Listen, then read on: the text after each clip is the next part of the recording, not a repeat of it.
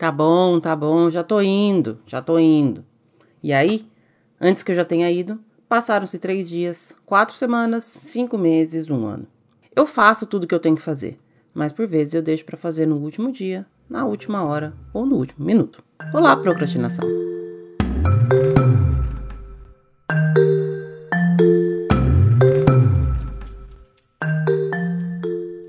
Acordo com o dicionário, qualquer dicionário online aí, nem sei mais exatamente qual dicionário, procrastinação é a ação ou efeito de adiar, de deixar para depois. É a característica de adiamento ou de transferir algo constantemente para outro momento.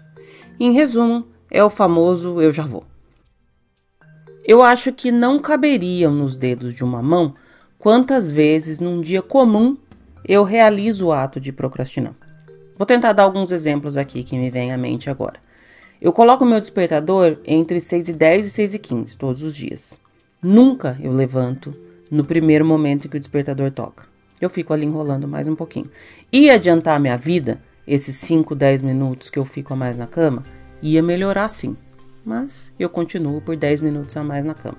Levanto, escovo o dente, me troco, vou levar a Julia para a escola e vou para o trabalho. Ao chegar no trabalho, eu vou fazer um café. Poderia já começar o meu dia de trabalho logo que eu chego, adiantar alguns e-mails, colocar algumas coisas em ordem? Poderia. Mas eu vou fazer um café e fazer o café demora uns 10, 15 minutos, ainda que seja só apertar o botão de uma máquina. Eu fico ali uns 10, 15 minutos.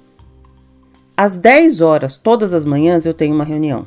Uns 15 minutos antes de começar essa reunião, eu já não vou fazer mais nada. Óbvio, porque daqui a pouco vai começar a reunião. Já perdi mais 15 minutos no meu dia. Fora os 10 na cama, fora os 10 no café. Às 11 da manhã eu também tenho outra reunião diária.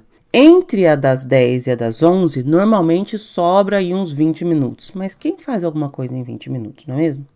Meu almoço é meio-dia. 10 para meio-dia, é melhor já não fazer nada. E depois que eu volto do almoço, cafezinho, né? Faz parte. Enfim, só na parte da manhã, acho que eu já perdi, entre aspas, aí uma hora. Poderia ser mais produtiva, poderia adiantar minha vida, poderia fazer muitas coisas, porém não faço. Eu achei que valia a pena retomar esse podcast falando desse tema, porque sim, faz quase um ano que eu tô falando, eu já vou, quando o assunto é gravar mais um episódio.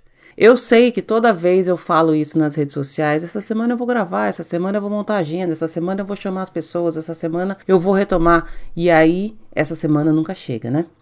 E eu também já falei diversas vezes que o podcast funciona como terapia para mim. Inclusive, nota mental de meta para 2023. Tomar vergonha na cara e voltar para terapia. Preciso gravar um episódio sobre isso. Nota mental número 2. Também preciso gravar um episódio falando sobre as metas para 2023, que aliás eu tô bem feliz comigo mesma. Não, parar de procrastinar nunca esteve entre nenhuma das minhas metas de nenhum ano da minha vida, mas eu acho que vale a pena falar sobre metas. Mas sim, gravar podcast é para mim uma coisa legal de fazer, é um ato prazeroso. É uma coisa que me dá alegria de fazer e mesmo assim eu tô enrolando há quase um ano para retomar. As desculpas são as mais variadas, né? Umas são meio que sem sentido, como eu não tenho tempo, eu tô com preguiça, o meu computador não tá muito bom. E eu digo que essas desculpas são sem sentido, porque é lógico que eu tenho tempo. Eu tenho tempo para assistir uma série nova, eu tenho tempo para ler um livro novo, eu tenho tempo para ouvir um podcast novo. Preguiça sempre vai ter. Então não tem nem o que falar sobre a preguiça, né? E o computador, gente, o computador é o mesmo que eu sempre tive. É o mesmo que eu usei para gravar mais de 200 episódios do outro podcast. É o mesmo que eu usei para gravar os episódios que eu comecei esse podcast. E mais, eu sempre fui a primeira a dizer que ninguém precisa de equipamento de estúdio para gravar um podcast. É só sentar, ligar o computador e gravar. Precisa só ter vontade. Dá trabalho? Dá trabalho sim. Toma tempo? Sim. Mesmo assim, essas desculpas são esfarrapadas? Com certeza. Algumas outras desculpas até fazem um pouco mais de sentido. Por exemplo, o último episódio que eu gravei foi logo depois que eu consegui meu emprego. Então eu estava numa época em que a minha rotina estava para mudar muito e de fato mudou. Eu ia precisar de um tempo para me organizar, mas esse tempo tem quase um ano. Já deu para me organizar, já deu para colocar a vida em ordem, já deu para me acostumar com o meu dia a dia de trabalho e mais que isso, já deu para eu perceber que sim, dá tempo de gravar.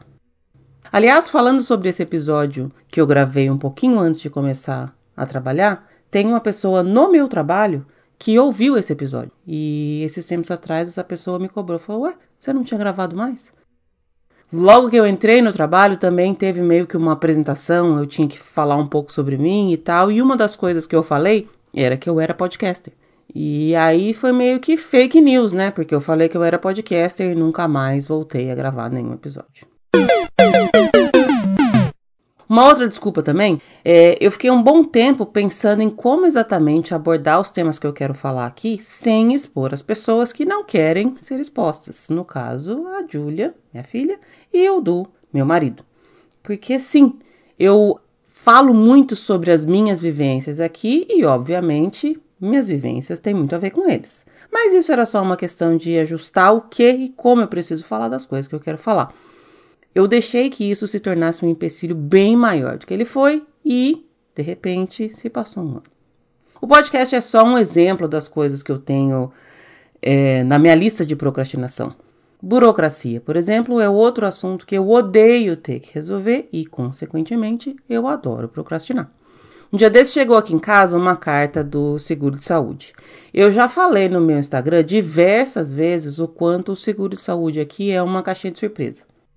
Chegou essa carta, eu e o marido achamos que a conta estava errada, eu sabia que ia ter que demorar horrores no telefone, o marido nunca ligou, a conta foi ficando aqui em cima da mesa, eu fui apenas colocando um monte de outras coisas por cima dela, tentando fazer com que ela desaparecesse, se eu não pensasse nela. Ela não desapareceu e quando estava quase na data do vencimento, eu tive que ligar lá. Coelce, Natália, boa tarde. Por gentileza, com quem eu falo? Demorou horrores, sim. Eu fiquei um tempão no telefone, esperei mais um tempo, transferi, ouvi musiquinha, tive que ligar de novo, tive que anotar o protocolo, tive que esperar quatro dias, tive que ligar novamente. Sinceramente, eu ainda não resolvi essa treta.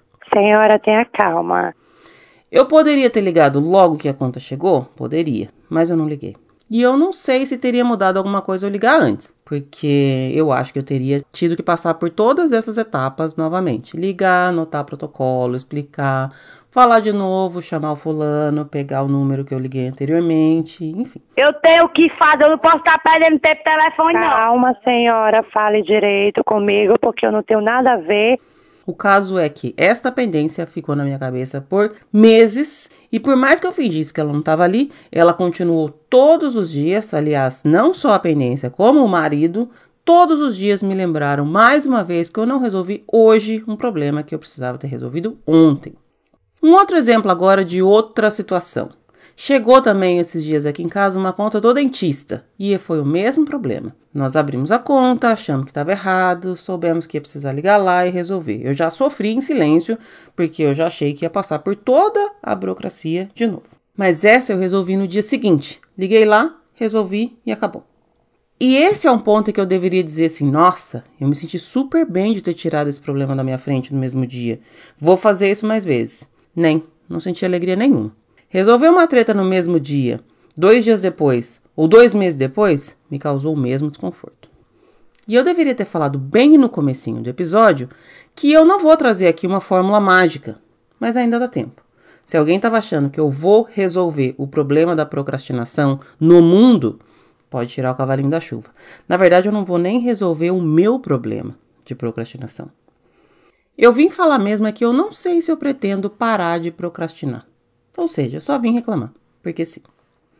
É que é assim, eu não sou também a pessoa que deixa absolutamente tudo para a última hora. Tem muita coisa que eu faço antes do que eu tenho que fazer. Tem muita coisa que eu faço antes do que eu deveria. Tem muita coisa que eu faço na hora que eu deveria. E tem coisa que eu vou ficar esperando até que alguém brigue comigo e eu não confirme nem nego que esse alguém pode ter sido um dia minha mãe e atualmente é o meu marido para poder fazer. E tem coisa que eu não faço porque eu tenho medo de não saber fazer. É isso, insegurança. Insegurança sim, quem nunca? Tá tudo bem ser inseguro. Tá tudo bem assumir que é inseguro. Tá tudo bem ter medo de não mudar. Tá tudo bem ter medo de mudar, ter medo de fazer, ter medo de aceitar. Tá tudo bem ter medo de falhar. Eu tenho esses medos. Mas ainda assim eu faço o que eu tenho que fazer. Pelo menos quase tudo que eu tenho que fazer. Olha eu aqui gravando um podcast quase um ano depois. Eu não acho que eu sofro com a minha própria procrastinação. Eu não acho que a minha procrastinação é crônica, se é que existe uma procrastinação crônica. Eu acho que eu sou uma procrastinadora saudável. E aí, para provar minha teoria de que é possível procrastinar e ser feliz, eu achei aqui uma lista daquelas que trazem coisas que a gente, entre aspas, deve fazer para se curar, também, entre aspas, da procrastinação. Eu vim aqui discordar de quase todas as coisas dessa lista. Vamos lá. Ponto número um dessa lista. Vou ler aqui, literalmente. Reconheça, quando está enrolando, que pode haver mais dor em procrastinar do que em realizar a tarefa. Muita coisa é menos complicada do que parece ser. Eu já vou começar falando que eu odeio o uso da palavra dor. Ai, a dor do cliente, a dor de não sei o que, acho horrível. Enfim, é, o primeiro item dessa lista fala que muita coisa é menos complicada do que parece ser, mas tem muita coisa que é mais complicada do que parece. Tem coisa que é tão complicada quanto a gente acha que parece que é. Tem coisa que a gente só não quer fazer, como por exemplo ligar lá no seguro de saúde. E não tem dor nenhuma em demorar para fazer isso. Eu posso escolher sofrer agora ou sofrer depois. Tá tudo bem, a escolha é minha. Número 2. Não deixe aquele a fazer chato por último, para que ele não se torne urgente e apavore ainda mais. Essa pausa foi intencional. Enfim, não sei o que a pessoa quis dizer com o apavore ainda mais, mas eu gosto de um jornalista que usa a palavra apavoro no seu texto. Não deixar para fazer as coisas por último é uma faca de dois gumes, né? Que tem vezes que só deixando no último minuto é que a gente consegue fazer. Eu vou dar um exemplo aqui. Quando eu era advogada, eu me lembro de estar trabalhando num caso chatíssimo. Eu tinha que fazer uma contestação e eu tinha um prazo de 15 dias para fazer. Eu sofri desde o dia que o meu chefe me passou esse trabalho até o dia de protocolar a, a, contestação. Eu fiquei lendo, fiquei pensando, comecei a escrever, apaguei. 15 dias eu fiquei fazendo isso. No último dia, no 15 dia, eu plantei a bunda na cadeira e fiz o que eu tinha que fazer. Eu só fiz. Não vou falar que foi toda essa pesquisa que eu fiz antes que me ajudou, nada. Foi o meu trabalho no último dia que fez com que eu entregasse a, a peça no prazo. Eu ganhei a ação. Demorou um tempão, mas eu ganhei. Eu precisava ter sofrido todos os 15 dias? Não. Eu poderia muito bem só ter sofrido no último dia. Então, deixar aquele a fazer chato por último, às vezes funciona. Número 3. Experimente a sensação de alívio e o fortalecimento da autoestima após concluir uma tarefa e perceba que livrou-se dela de maneira positiva, enfrentando-a. É mentira. Eu não senti alívio nenhum em ligar no dentista no mesmo dia. Não vou nem falar muito sobre essa daqui. Número 4. Para encorajar-se, pense no que vai deixar de ganhar ou no que pode perder caso não realize essa atividade. What? Vou ler de novo porque eu não entendi. Número 4. Para encorajar-se, pense no que vai deixar de ganhar ou no que pode perder caso não realize essa atividade. Deixar de ganhar não é a mesma coisa que perder? Eu não entendi esse ponto aqui não, vou deixar ele quieto. Número 5. Se a tarefa for muito trabalhosa, divida-a em partes e vá realizando uma a uma, com um pequeno intervalo entre elas e comemorando cada etapa concluída. Essa aqui eu concordo. Dividir uma tarefa grande em várias mini tarefas ajuda bastante. É o que tem acontecido, por exemplo, com a minha dificuldade de tomar água. Eu sei muito bem que eu preciso beber 2 litros de água por dia. Eu nunca na minha vida consegui fazer isso. Só consegui quando eu comprei uma garrafinha que tem marcação. Tipo, às 2 horas da tarde eu tenho que ter tomado água até aqui. Às 3 horas da tarde eu tenho que ter tomado água até aqui. Eu tô tomando água. Número 6. Abra-se para o novo, deixando de agarrar-se às velhas experiências e crenças. O passado não volta mais. O presente é continuamente feito de novos desafios e o futuro é construído passo a passo pelas ações do presente. Insira aqui um som de pessoa dormindo morrendo de preguiça desse papo coach.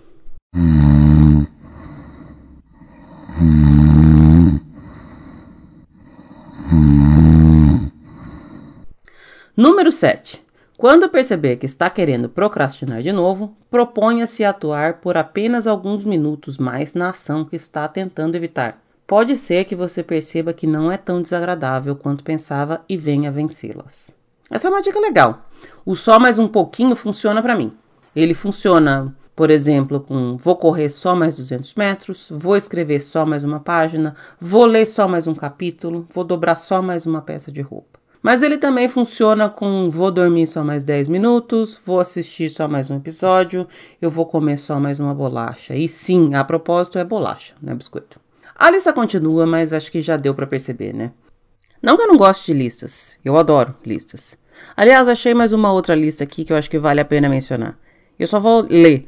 É uma lista com as cinco maiores desculpas que a gente dá pra gente mesmo para continuar procrastinando. E vocês vão perceber, eu não vou nem mencionar, mas vocês vão perceber que muitas delas eu uso, talvez não expressamente, mas elas já serviram aí como exemplos que eu mesma citei.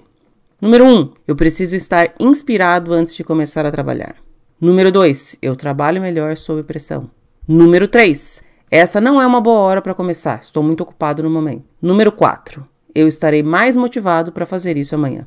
Número 5, eu preciso de pelo menos 3 ou 4 horas ininterruptas para começar a fazer isso. Erga a mão agora quem nunca utilizou uma ou mais de uma dessas desculpas.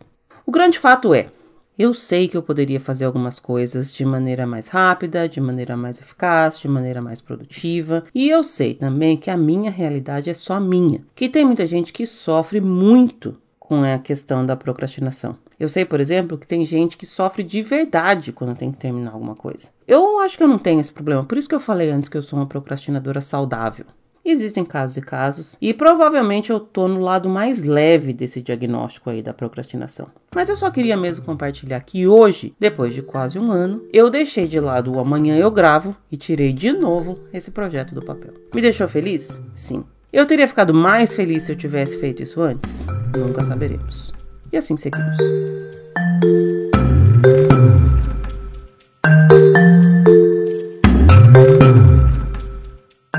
Eu sou a Luciana Pimenta e o roteiro desse podcast é meu mesmo. A produção e edição também são minhas, com a colaboração valiosa do marido, Eduardo dos Santos. Todas as fontes utilizadas para a gravação desse episódio estão citadas e disponibilizadas em www.podtudo.com. Você pode me encontrar no Instagram, no arroba luli.pimenta. L-U-L-L-Y. Pimenta. Semana que vem tem mais, ou não.